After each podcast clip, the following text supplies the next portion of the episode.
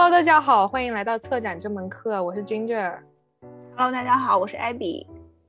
我们这一期呢，详细来聊聊暑假，因为我们两个都是在读的研究生，而且又是啊上网课的研究生，所以这个暑假跟以前的暑假对于我们来说有什么不同呢？在这期会详细聊一下。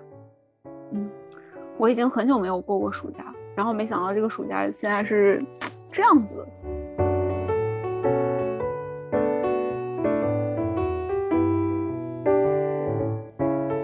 现在在录播课的时间是周四的晚上，啊，也就是暴雨水灾的第三天。我爸妈还有我的家人，他们都还在郑州，所以，嗯，这两天郑州的这个事情其实对我影响还是挺大的。嗯，那这种事放谁身上？你说，我这两天真的是感受特别的深。我在帮忙收集那个信息嘛，然后。弄那个表格啊什么用的，然后我们就输入一个名字，然后关于他信息，如果说他找到了的话，哎，我们标绿；然后如果说就是通报已经找到了尸体的话，就标红。就是突然觉得那个人命这件事情真的离你很近。然后当时在那个志愿者的那个群里面嘛，当时也是说，就是反复的那些管理员都在说这个东西。你们要想好，这是跟人命有关，你们要跟就一定要跟到底，就反复的在强调这件事情。而且特别神奇的一点，你知道吗？就是这些里面这些人里面，大部分都是饭圈的女孩子啊。他们对我这想的想得到的吧，因为他们经常做这种事。就比如说一 idol 有一个什么活动呀，或者生日啊，或者过节什么的，他们就会超级快，行动力巨强。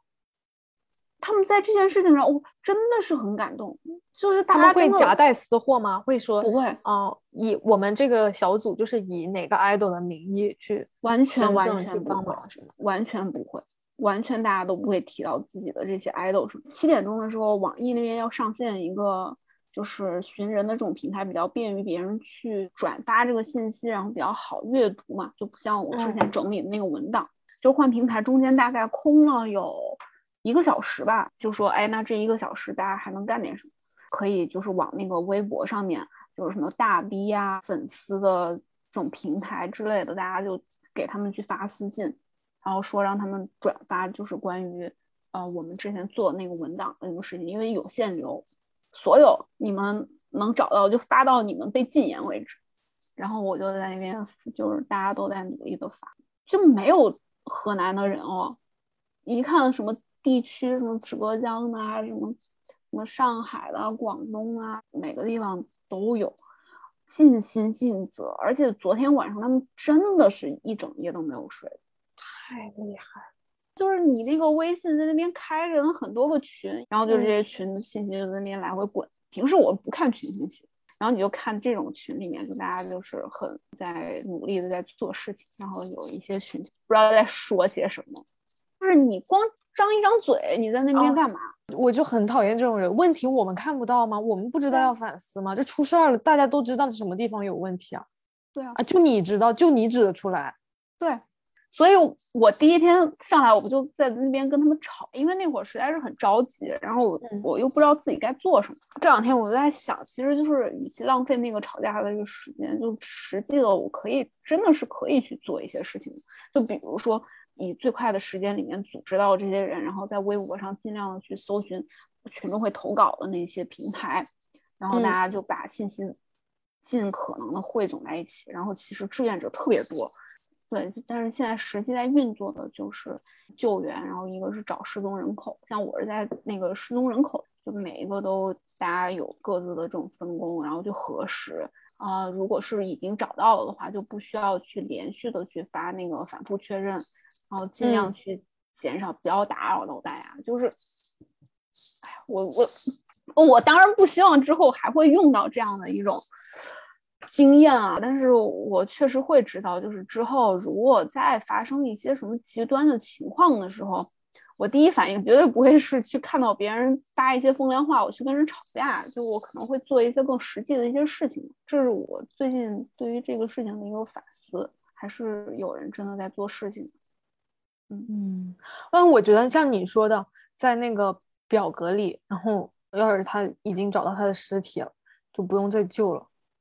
然后你就标个红色，你标红色那一下，他就真的是没有人会救他了，就真的好难受啊！那一刻好沉重啊！我我我们在做就编那个录那个表格，真的就当下就是眼泪就下来了，就是这种，我真的好难受啊！第一次就觉得你你你在做这个事情是直面生命的一件事情，他就不在了。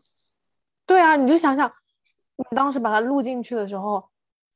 还有希望的，然后大家都还在找他，就是每个人都会想说啊，赶紧找到这个人，赶紧标绿色。然后当你告诉，当你被告知这个人要标到红色的时候，然后所有人都会难过几秒钟、几分钟，然后就忘掉他了，因为他已经被标了红色了。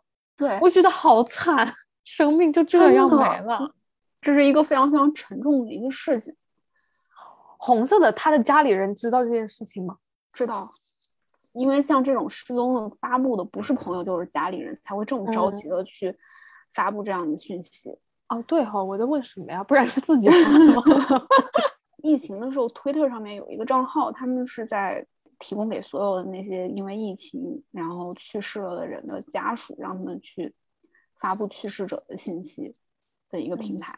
很多人就没有人管，也不会有人知道他去世了，但是他就这么走了，我会觉得有种。Archive 的这种感觉，而且当他已经没有能力发布，就是自己像像我说的自己去发布我失踪了这样的信息的时候，他这条命就就是被动的了，我就觉得好，还是挺感慨的。而且经过这件事情，我真的发现，就是这些国内的这些小朋友，他们的共情能力其实是非常非常非常强的。你就小朋友的范围是多大的？可能念大学了，因为这里面就现在目前在的有三十个人，三十二个人在说自己的信息是上白班还是夜班的时候，也就说啊，我们那个念书啊正在，所以就是二十四小时都可以工作的，还就是念大学的这种学生，包括我觉得那些管理员他们，因为看就是饭圈的那种嘛，我觉得感觉年龄应该也不会很大。不一定你一定要是来自这个地方，一定要是来自河南。像我这样子的，我我之前还觉得我共情能力是不是很强，但是我发现我可能不行。因为如果这件事情是发生在其他的省份，我会不会还是像现在这样有这么强的这种行动力？那可未必。如果是对啊，我也是在想这个事情。如果发生在同一个省，但是不是在郑州市，我我要是你，有可能都做不到。对，我觉得也是，但是他们真的可以做到。然后包括就是你看上课就一一说到什么黑人的这种事情，我说实话，我并没有办法去跟他们有那么深的共鸣啊，去跟他们有这种感同身受。但是其实我又因为之前在美国待了很久，其实我知道他们当下是一个，就是他们那边的是一个什么样的黑人的一个处境，我就觉得我好像真的没有那么强的这种共情能力吧，就不像我们这些老师他们。就之前我们那个去帮呃本科毕业生去帮他们做 response 的时候，因为有一个小姑娘，她的这个作品是自己童年的一些创伤吧，就这样的一个灵感。哦，那些老师真的就会泪流满面，他们是真的会被这个东西本身感动，就是被你你被你讲述的这些东西感动。就不管他了不了解你的这个背景，因为那个小姑娘也是一个华裔嘛。抛开所有这些文化，这种真的会跟你找到这种共情感，然后我就会觉得这些饭圈的这些小姑娘们，或者是男孩子也好啊，女孩子也好，就他们这种能力真的很强啊，真的很强。你那个群里面，或者说那个组织里面，男女比例正常？男孩子还是少，因因为饭圈的人少是吗？跟这个有关系吗？也许有吧。那为什么是饭圈的女孩子？就饭圈的人会共情能力会强一点？这个就很对。其实我也在想这个，就我觉得挺神奇的。真的，我我真的没有想到，我真的万万万万万万万都没有想到。所以，我这个事情对我冲击特别大。我觉得我得消化一下。主要是你对那种你对之前对饭圈的那个小朋友们有偏见。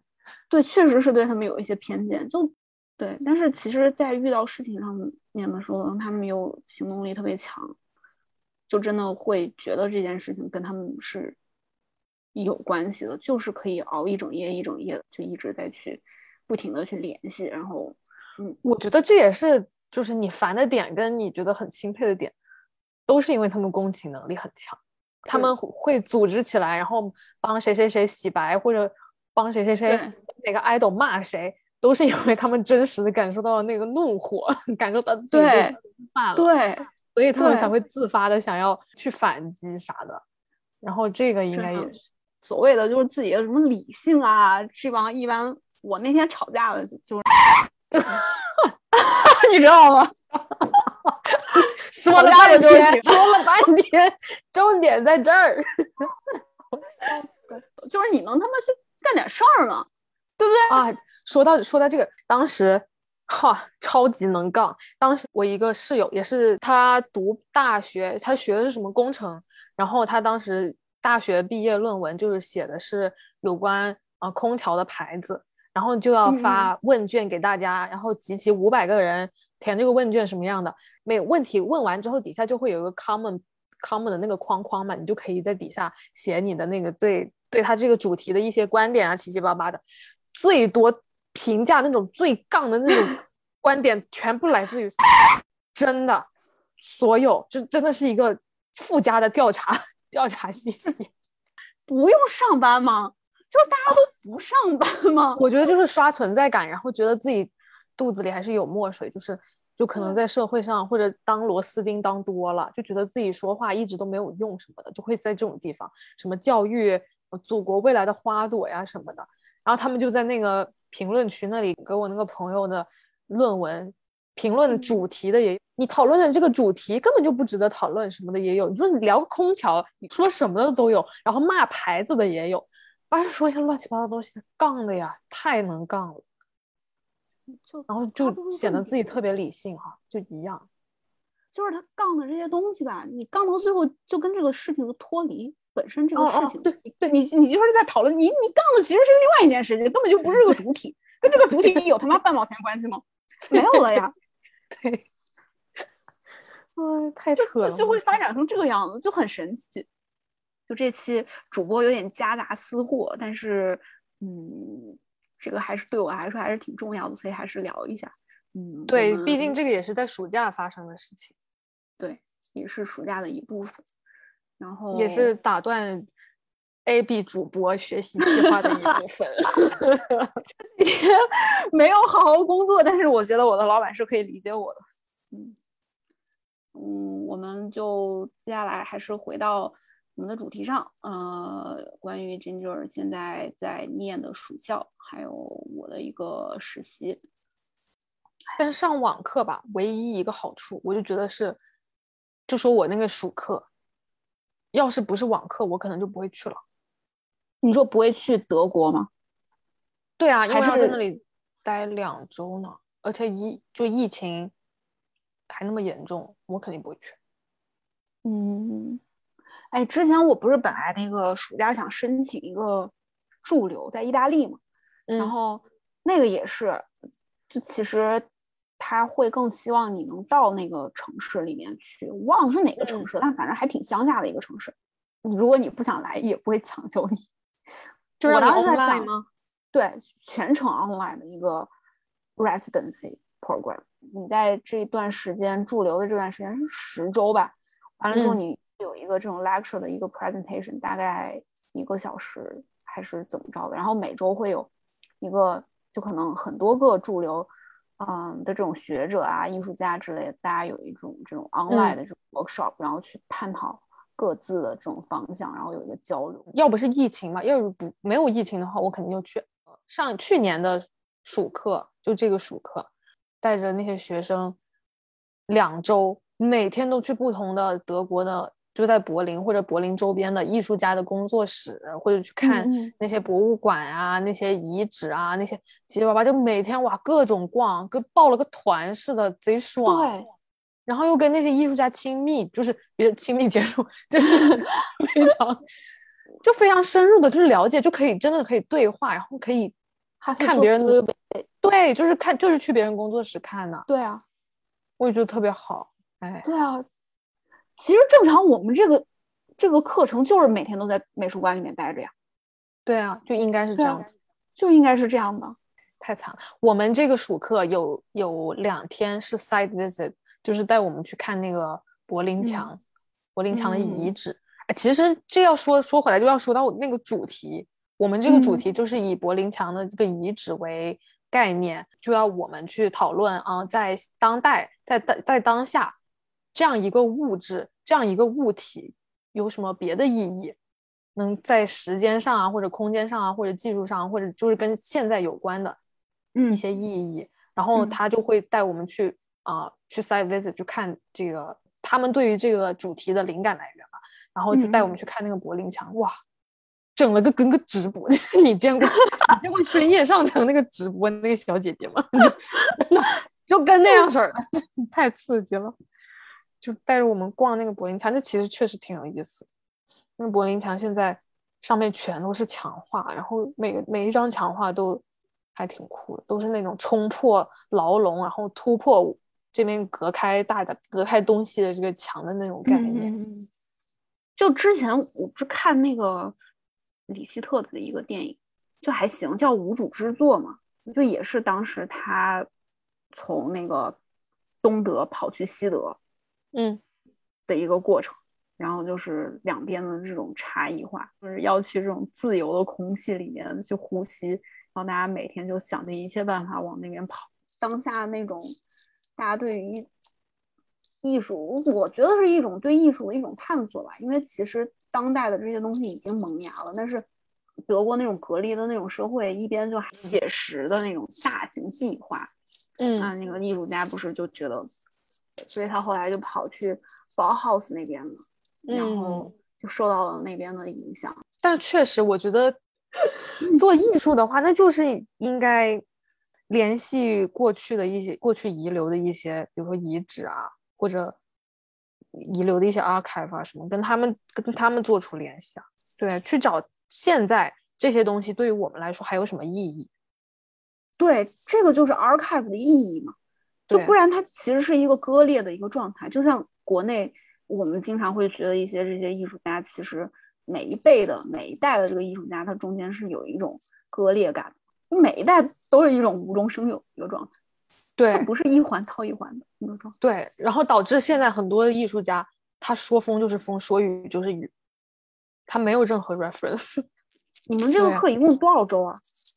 两周，但是有就是全天课的就一周，然后那一周的课其实说实话就是找了很多艺术工作者吧。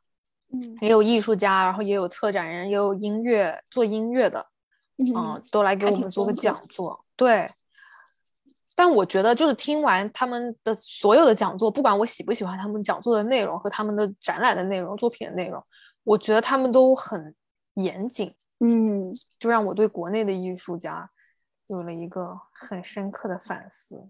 就像我们啊，你说，我是我是想说，你里面有没有特别深刻？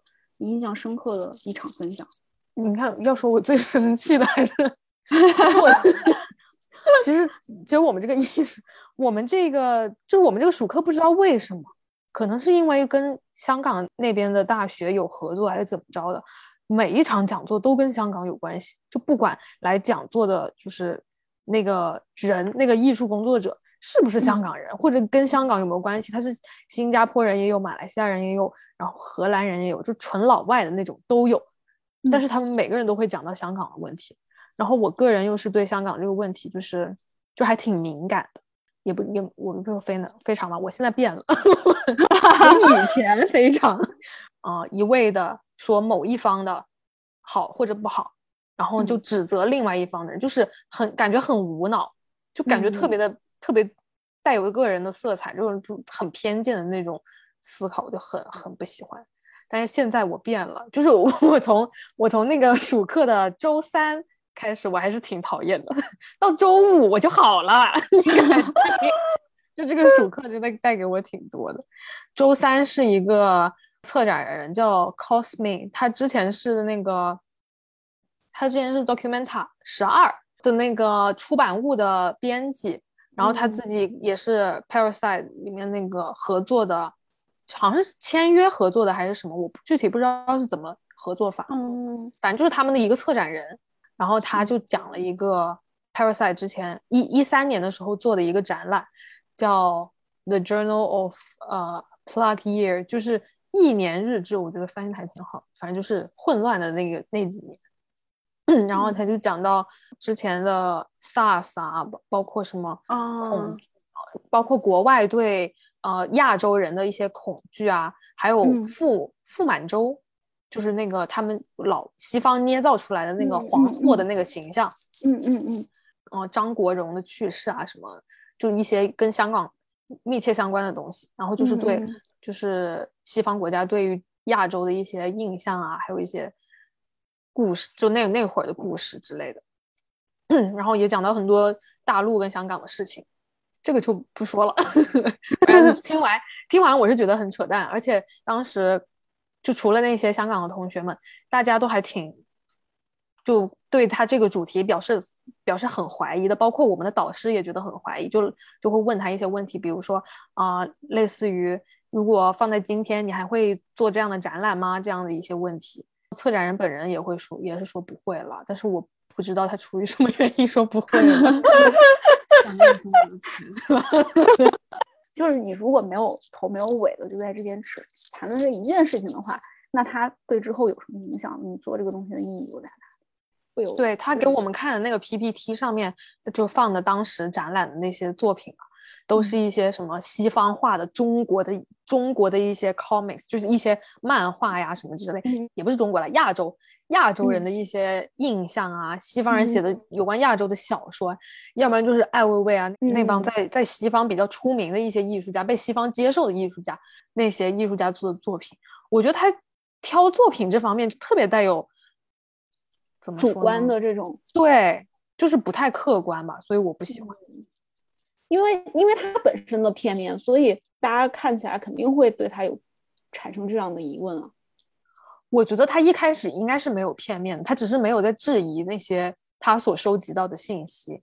就嗯，在外网上确实是很多，确实比较多，也确实容易容易接受，被他们接收到。对啊，因为但是他没有对那些对，但他没有对这些信息表示怀疑，也没有提出问题，他就是顺着往下摸往下走而已。但是我觉得这很这很奇怪啊！美国人特别喜欢质疑媒体，美国人不相信媒体，每天就在疯狂抨击他们的媒体。真的，所有人吗？没有，就是至少艺术圈吧。而且如果说，因为如果这样的一个展览，如果是放在我们学校的话，嗯，肯定不行。那放在现在哪儿都不行。觉得我们上课有一个点啊，是一个去西方。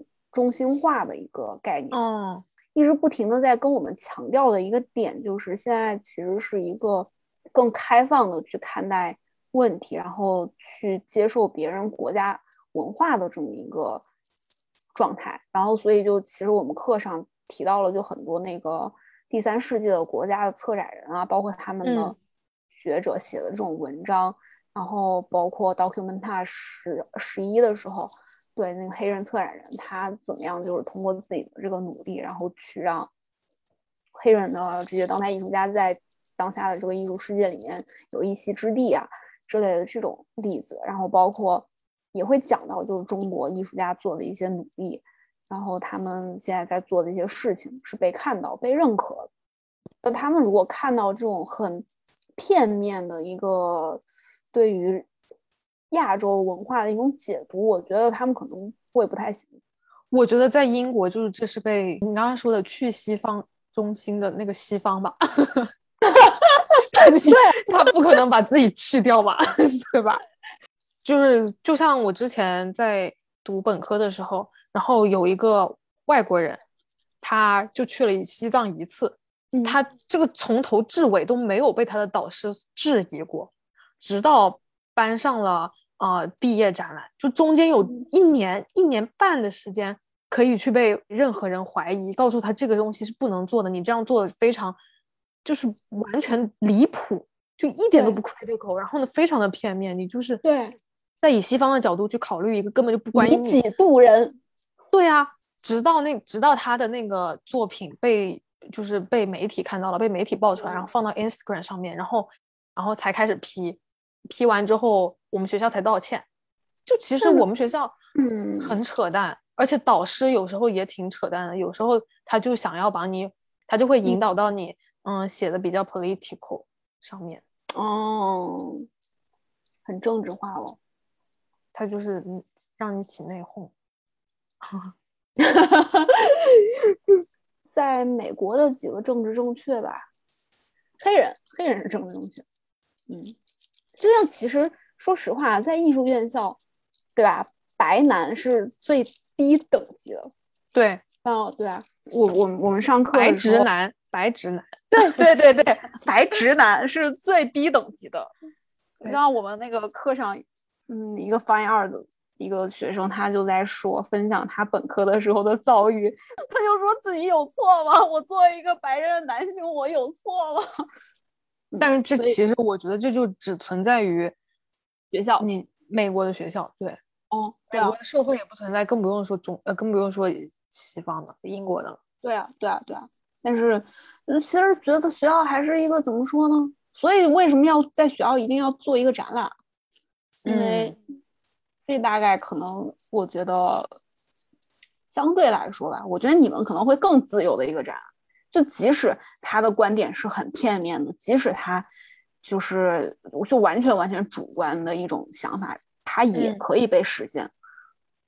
但我觉得这不一定是个好事。这就像嗯我刚才说的，我觉得这就像一个人工作，嗯嗯嗯，一个人工作你就会就是没有人给你告诉你你该停了，告诉你这样做不应该，就你就会特别感性的去工作，或者随心的去工作，特别是艺术工作者本来就是很很 sensitive 很敏感的。嗯，但这样子，你早晚你会进入社会啊，你进入社会就是遭受社会的毒打，然后学校就是给你一个 非常好的一个保护伞，就保护着你温室的花朵，然后等你出了这个大棚之后，你就出去面临暴风雨吧。但我觉得那就是像我们学校，要是发生这种事情的话，老师老师也不是无辜的。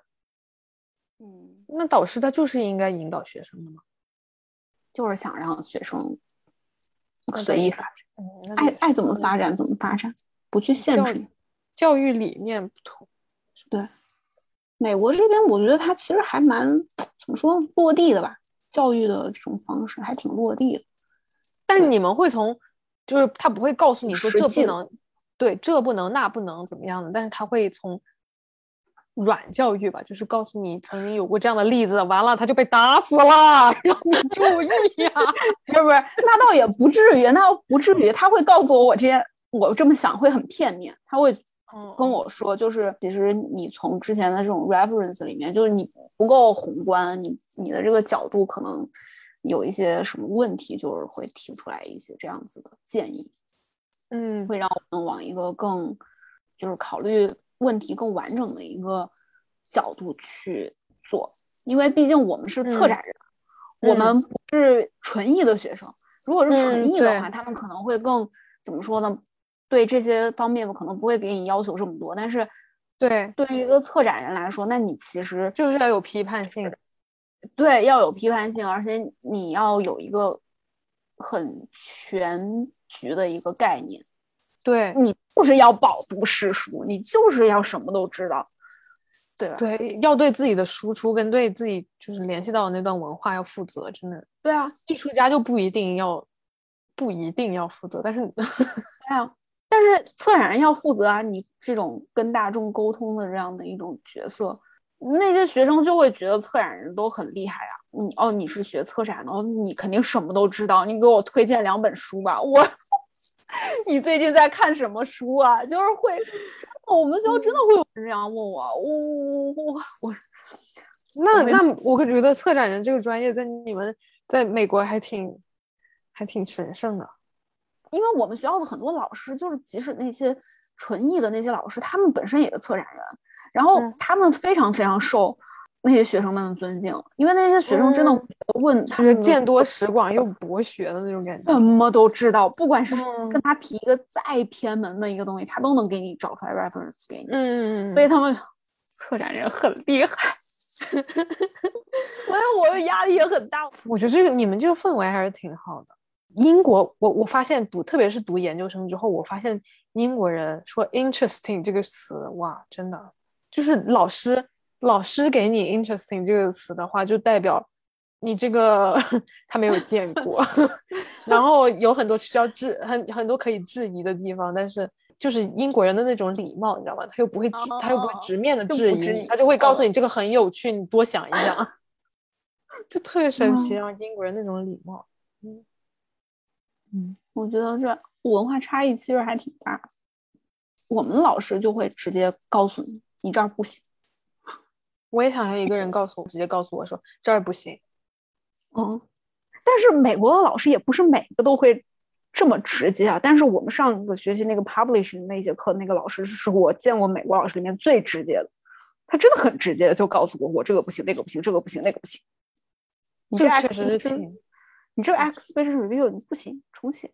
嗯，确实很受伤这样子。再重写，不行。你这是什么？去找那个 writing center 去帮你改一下。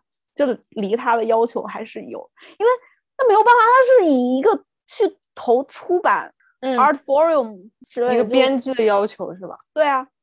但我其实挺感谢他，提升挺大的，真的是提升。收获很多就可以了，觉得。嗯嗯，因为我们学校最。重视的一点就是去给一个课的老师去写这种 review，嗯，然后我就在，因为所以就每一个都会写嘛，写到这个 professor 的时候，我真是我边写边在哭，嗯，眼泪都下来哦，我这个课我真的是，然后其实他也对我最后，嗯，觉得我最后 interview 的那部分其实做的也还可以吧。让我找到了我可能相对比较擅长一些的写作方式。我可能对于写对话这方面，会相对于我去写那些陈述性的句子上面，我可能会更偏向于写对话，让别人觉得读起来可读性比较高。嗯，策展人嘛，那你天天去采访艺术家，就就是很有必要，因为就像那些书里面会涉及到很多艺术家的访哦，我还要。我八月底还要跟那个大牛艺术家，嗯，做 interview，哇，贼紧张。那你要好好准备不？啊，我知道。你还强调，真的很重要。就是，哎呀，你这个问题一定要问的非常的细化。比较成功的艺术家的话，就他们作品太多了，又有书又是什么的。我挑都挑不过来，更不用说去跟他对话，所以你就只能结合你们现在当下这个主题，然后对，那肯定对，这样才能更 specific 一点。我不是也要给艺术家去发邮件问一些问题，那老板就你这个要更详细一点啊，你这个太 general 了，你这个不行，不会回的。果然没有回我，就是。因为我我其实是给一些那个建筑师事务所，就是之前参加过的那个建筑师事务所，可能就是想问他们一下，当时对于这个项目，其实有一些建筑师事务所在参加完就是那个 Cities on the Move 之后，他们就没有在在当代艺术的这个领域，或者就没有参加过其他的这种展览了。嗯，这种基本上就肯定不会回我了，就本来他们就很忙嘛。但是有一些他们其实还是。关系还有一些联系，就我我觉得你可以试着发一下我之前我之前跟你说的那个艺术家叫 Jack Self，嗯，他就是介于就他就是把把建筑作为艺术作品的那个，嗯哦，然后他又回我们，是吗？对，你你们是违约他做一个什么来 interview，就是就是也是问答而已这种东西，嗯嗯嗯，然后他同意了。然后法国大哥下周跟他跟他 interview，我觉得你可以试，感觉他人挺好的，嗯，你可以试一下。好，我去找一找他。对，好，那介绍一下我的实习。我暑假实习是在亚洲艺术文献库，全称是 Asia Art Archive。嗯，它其实是一个 base 在香港，专门去做亚洲艺术的文献收集的这么一个嗯机构。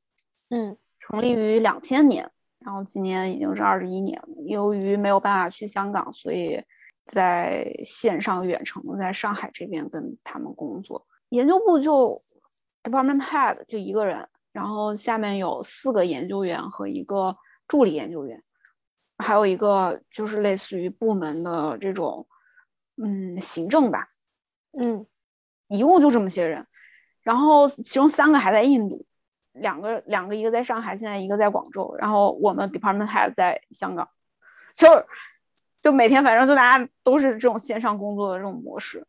因为 AA 在印度也有一个分部嘛，他们那边其实是一个相对独立的一个运作方式。那那个 John Tan 就是 Department Head 吗？对啊，他就是在香港。对啊，他在香港。我一直以为他在美国呢，看着就像美国，因为他他也给我们做了个讲座，就是我们的暑课的时候，对，我就发现，哇，他真的厉害，他就是那个，他就是那个让我觉得讲。讲那些让我让我个人不太喜欢的问题，也能讲的让我平静下来，然后去听听到底外面的声音是怎么发生的那种。对啊，因为 A A 嘛，你毕竟要做 department 还有 research department 哦。是，我觉得他可以可能不太行的。是，而且他不就不同于那个策展人，他做讲座的方式都是一直在提问题，就包括他自己给我们看的那些东西，他也会以当下。他在做讲座的那个那个 mood 里面，他也会提出一些问题，嗯，就他就一直保持一个非常疑问的态度，就没有那么绝对的态度，我就觉得对啊，就是一种反思嘛，对，很让人接受，对，然后给我们看的例子啊，都是来自于各个不同角度的艺术家，那些那些艺术家也不是单纯的以个人的情感色彩然后去做了这件艺术作品而已，他是真的有参与到一些。嗯，然后而后他在做了这件 reflect 到那件事情上面的一个作品，所以我觉得，对我觉得这件作品本身就是有意义的，就是对对，所以是值得研究的。对对对对对。上周我们开会的时候嘛，今年一共有多少个实习生？加上我有十一个，然后两个 remote，我一个在上海，另外一个在哥本哈根，剩下几个全都在香港那边嘛。他们有一些刚放假吧，所以就是刚来。刚开始工作，然后 AA 一共有好多个 department 吧，除了 operation 之外，什么 communication 啊，然后 learning participation 啊，public program 就是这种。但是他们的这个公共项目部，就像是之前像 OCT 的展览部跟公教合一起了，就是他们的展览也是这个公共项目部来做。呃，统筹啊，去做展出，因为都是对外的嘛，所以他可能就是把展览做成对外的一个，嗯，公共项目这样的一种性质。嗯啊，反正大概有这，还有什么 IT 部门，还有 finance 之类的，对，基本上这样啊，因为是一个非盈利性质的机构嘛，所以他们其实每每年就是会从各种这种 founder 那边去拿到钱啊，或者是跟一些。艺术类的院校去进行合作，因为 AA 其实它在香港这个地方特别小，办公室很小的，一层楼的，就是还挺挤的。你就去他们网站，你可以看到，因为他们有一些展览就是在他们那个 library 里面去做，很小，所以他没有那么多的空间去储存那些他们收集到这种 archive，所以这些 archive 呢，他们也一个方面是做一些这种。扫描就是电子化的这种存档，基本上你是从网站上面去找的话，都可以找得到。如果是 onsite only 的话，就是可能会有一些 restriction 的这种东西，你可以去申请给他们，就是问清楚你想要的原因。就比如你可能是要做 research 啊，或者怎么样。那收集这些材料呢，有一部分呢，可能就是比如现在在什么新加坡啊、马来西亚之类的这种地方。他们学校里面有地方放这些文献，但是没有人去给他们去做研究、做整理，他们就可能会找到 AA 来一起合作啊。那你们做我们的这种文献整理啊，然后做分类啊，因为其实他们整个那个文献的一个系统还是很，我我觉得挺那种分类，就是把这个一个文档录入到他们那个呃 archive 系统里面的这个东西。嗯。就还是非常成体系的一个系统，所以他们就可能会跟一些这种学校合作，然后不然就是可能以他们自己哦研究员他们自己感兴趣的方向，然后去找相关的这种艺术家，然后去跟他们去谈合作。对于个人一些个人的一些个案研究，然后不然就是一些比较重要的一些展览吧。嗯，基本上是这样子的。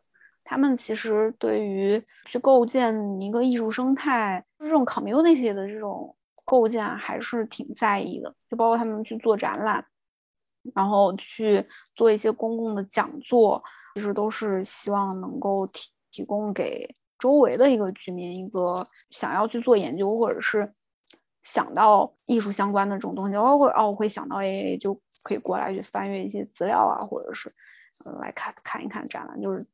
对大众有一个教育的一个意义吧，我觉得其实他们这方面做的还是蛮好。我也是因为上学期上了课，看了他们之前请的那个学者做的讲座之后，我不是才知道了这个机构吗？对我也是因为你去了，然后再加上后来就是再加上我这个暑课里面有这个来讲座的一个老师，所以我才知道这个机构。但其实这个机构在国外是非常的，就是在除了亚洲，也不能说亚洲，除了中国吧。除了中国地区以外的就艺术圈，就是一个很出名的。对啊，因为它是现在当下亚洲唯一一个在做 archive 的一个机构。亚洲的这些 archive 其实就只有他们在做，我都不知道为什么，就从来没有听说过。就感觉整个 OCAT，你看我们在 OCAT 都十两年了吧，没有说密切的。对对对，没有没有。哎，OCAT，OCAT 还是要讲一下的，OCAT 要讲。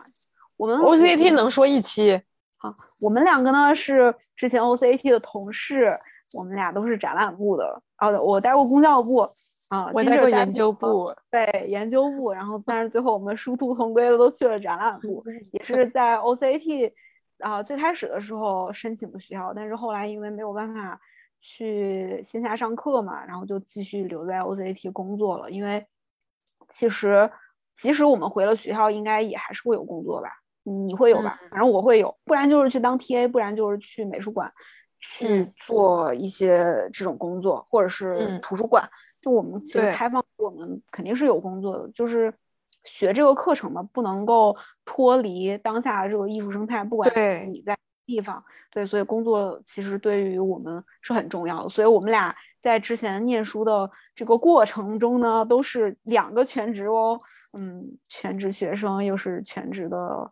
啊，美术馆工作人员从业者，嗯，我觉得美术馆工作这个真的可以讲一期，就下一次。哦，是下一次我们可以专门的去聊一聊这个事情，因为我们暑期实习其实是算学分的，我们必须要有这个暑期实习才可以毕业，所以这个暑期实习对我们来说挺重要的。然后学校那边也会对我们这个有要求，并不一定非得我们找的这个实习一定要是在美国境内的，但是。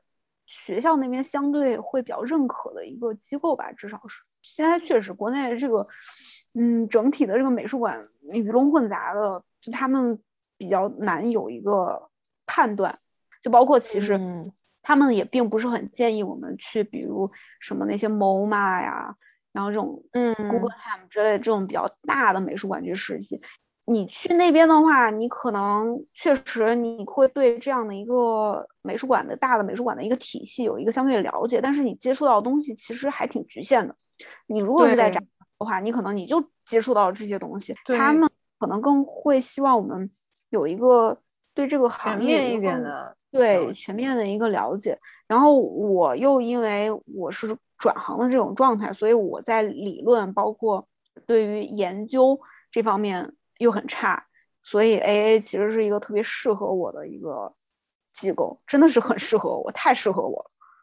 对，就是为了让我对，就补我这个短板的一个地方。然后，所以其实就在这边，觉得真的是每天来上课一样，每天来学习的，我就觉得很好，特别干货，每天都是，也是第一次真的每天每天不停的去接触。这些文献，因为其实之前像我们做展览啊，就是对于艺术家的这种调查，其实我觉得还是不够，就还是挺对，确实不够。嗯，对。但是我觉得你在 A A 的氛围也很重要，就是大家都会自发性的去研究某一个东西，然后都特别的学术，特别的，就是客观啊。不管是他抱以哪种心态，就他的那种心态就是会感染你。对，然后就真的，而且他们好忙啊，每天嗯头上好多事情，就是因为他们最近在准备一个那个，他们是跟嗯亚洲的一些学校去合作，去讨论。这种艺术教育对亚洲的一个影响，然后他们其实也有在公开招募一些算是学生吧，一些学者啊来上课，他们会请请一些这些不同地方的教授做讲座，完了之后，嗯，他们最后也是形成一种课程的一种展示，对他们自己的这种研究方向有一个展示。但是你的研究的这个大的方向就是亚洲的艺术教育，嗯，你要不要试试这个？啊！我生气了，我干嘛？我去骂那些小孩吗？没有没有，就是你可以，因为会有讲座嘛，所以其实会让你对整个这种教育的一个生态。就我也想听。他们的 deadline 是七月三十号，还没有截止申请。在官网上吗？我去看看那个要求。对对对对，开放给所有什么？至少你得是研究生吧。嗯，它是有门槛的，然后当然也会让你提供你的你曾经的这种学术性文章，所以我就嗯，哎，可不是。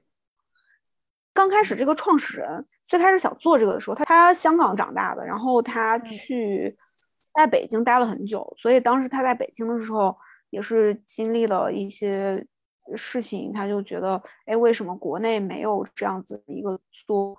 呃，收集 archive 的这样的一个嗯机构呢，他当时就想说他想做这个，然后他就跟他的那个呃教授就在讨论，他说他想做这个事情，完了之后他教授说，嗯，那你回香港做吧，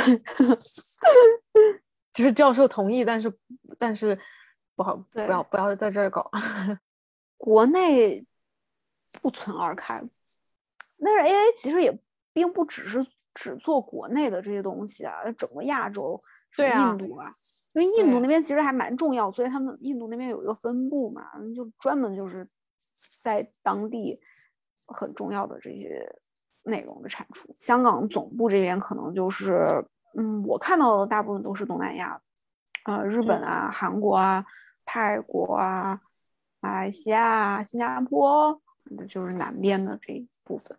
就像有一个我们。有一个研究员，他就是在研究西北的问题嘛，嗯，其实也是自己的一个偏好，你爱研究什么研究什么。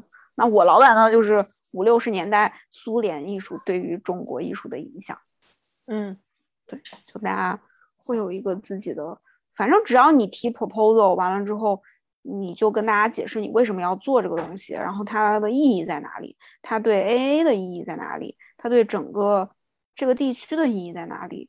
把这些解释清楚了，对我觉得在亚洲文献这个大框架下面都是可以的，对，就挺好的。主要是我真的觉得他们做的这个事情特别有意义，是内驱力吧，自我驱动力。嗯嗯嗯，对，因为我现在嗯，我就就研究这一个展览，但是这一个展览我就觉得就是很重要啊。那你头一次那么多一百来号的亚洲的艺术家在西方的一个语境下面。去做展览真的很重要啊！但是国内真的对于这场展览的报道很少，我之前都不知道这个展览，我也不知道。我们 professor 知道，因为我们学校有这个展览的那个 catalog。嗯，它这个 catalog 很有意思，因为当时不是九七年嘛，他们没有邮件，然后也没有电话的这种状态，他们就是跟艺术家之间的这种沟通，就有点像我们现在就其实是一个远程的那种沟通，然后就是用那个传真。所以当时他们在所有这种委托艺术家希望有这种展览意向的时候，就是以传真的这种形式去沟通。因为正常情况下，这种 catalog 就是你展览的出版物是跟展览基本上是要同时去产生的，不是像国内很多就是你做完这个展览，然后你这个 catalog 才出来，不是的，它都是要同时进行。展出的，但是他们就其实这个事情还挺急的。一方面是要求艺术家去提供他们那个方案，如果是委托任务的话，如果是现成的，就可能看讨论一下运输啊，或者怎么样的这种呃具体的问题。Catalog 这个就是每个人他们让那个艺术家提供两页的的 facts，两页 A4 纸的这种 facts 传真给到他们，就其实并不是展出的这个作品，但是就是参展的一个艺术家。他的一个说一种 sketch 或者什么样的形式不限这样的一个东西，对，就还挺有趣的，然后也很有趣，就是他们很有那个年代的年代感。对，而且当时他们就是在整理了这么多拉四百多页的一个 catalog 之后，他们当时是连夜乘火车从嗯法国，然后到德国那边一整夜，在火车上把那个。catalog 排版排出来，然后送到那个印刷厂，然后去把这个书给印刷出来。是，我觉得做有意义的事情就是会让人很有动力。对整个亚洲艺术在国外的一个影响力上，其实都是挺重要的一个事情。它的价值有那么一点 documenta 十一对于黑人策展人、黑人艺术家的那个意味。对，其实我也是这么觉得。是，如果说之后有像。其他的一些学者去翻过来去讨论当下的这个事情的时候，那其实他们是找得到很多文献，对，给到他们的，就还挺重要的。像现在我在，比如说我在录入一个 archive 的时候，这个标准就是，如果有一个人看到这个东西，对他有没有帮助？嗯嗯，你要站到一站到一个就可能研究员或者是一个。学者，然后在寻找资料的一个角度去考虑你输入的这些所有信息，包括他的嗯有关的这个人员啊，表包括他的一些描述。我可能有一些那个作品，我会我会输一些描述，就就是关于我能找到资料的一些描述吧。对，嗯，如果只要你觉得对于他们有帮助，就可以去把它给输进去。嗯嗯，然后我就觉得还挺好的。这样之后，更多人可能关注到之后，就可以更清楚对这个展览有一个概念吧。对，就本身还也还蛮有趣的。嗯，而且九七年真的是挺重要的一年，亚洲的很多个大事件嘛。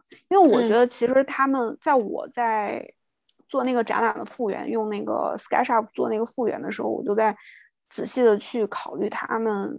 当时的 curatorial 的这种方式吧，就怎么样去划分、去区分这个模块的？